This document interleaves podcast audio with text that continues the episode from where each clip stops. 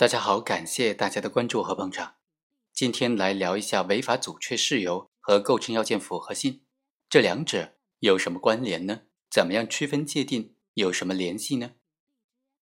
我们都知道，违法阻却事由和构成要件符合性是犯罪理论当中阶层理论的两个非常核心的概念。这两者该怎么分析、怎么理解？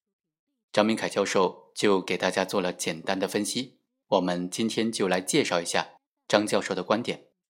他认为，只有当行为符合构成要件之后，才需要进一步的判断是否存在违法阻却事由。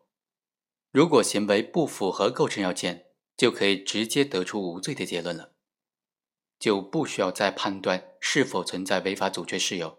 所以，既不能够先判断违法阻却事由，后判断构成要件符合性。也不能够因为不存在违法阻却事由，就反过来直接肯定构成要件符合性。目前呢，在我国司法实践当中，在这方面还有不少的疑问。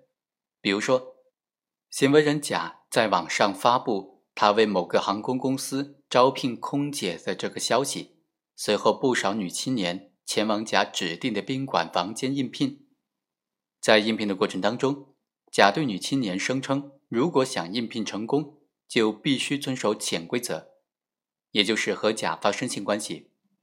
有的女青年就同意和甲发生性关系，但是事后知道招聘空姐完全是子虚乌有的事情。在这类案件当中啊，即使妇女的同意具有瑕疵，也不能够据此认为行为人的行为符合了强奸罪的构成要件。这是因为根据刑法第二百三十六条的规定。只有当行为人以暴力胁迫，或者是其他的手段强奸妇女的时候，才能够定为强奸罪。这里的其他手段指的是强奸手段，它必须是和暴力胁迫一样压制妇女反抗，或者使得妇女不敢反抗、不能反抗、不知反抗的手段。在行为符合这一构成要件的前提之下，如果妇女同意发生性关系，就具有违法阻却事由。如果妇女没有同意，那么行为就具备强奸罪的构成要件符合性，而且违法。所以，妇女同意与否，实际上就是行为是否违反妇女意志的问题。但这和行为是否符合构成要件不是一回事儿。不能够因为性行为违反了妇女意志，就直接过来直接的认定行为符合强奸罪的构成要件。当行为人使用欺骗方法，但是不具有强制性的手段的时候，他的行为并不符合强奸罪的构成要件了。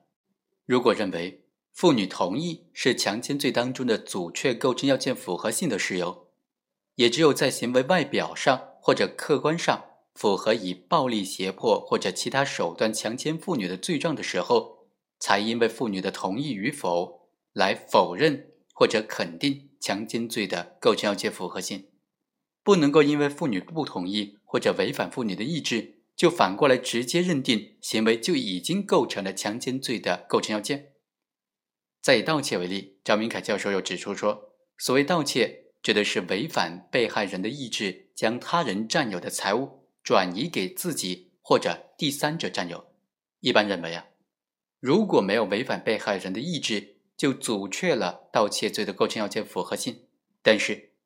也只有当行为人将他人占有的财物转移给自己或者给他人占有之后，才需要判断这种行为是否违反了被害人的意志。如果没有违反，就阻却了盗窃罪的构成要件的符合性；如果违反呢，那么就具备盗窃罪构成要件的符合性了。然而，如若没有将他人占有的财物转移给自己或者转移给第三者占有这一事实，就不可能根据违反被害人意志这一点，反过来直接的肯定已经构成了、已经符合了盗窃罪的构成要件。好，以上就是本期的全部内容，我们下期再会。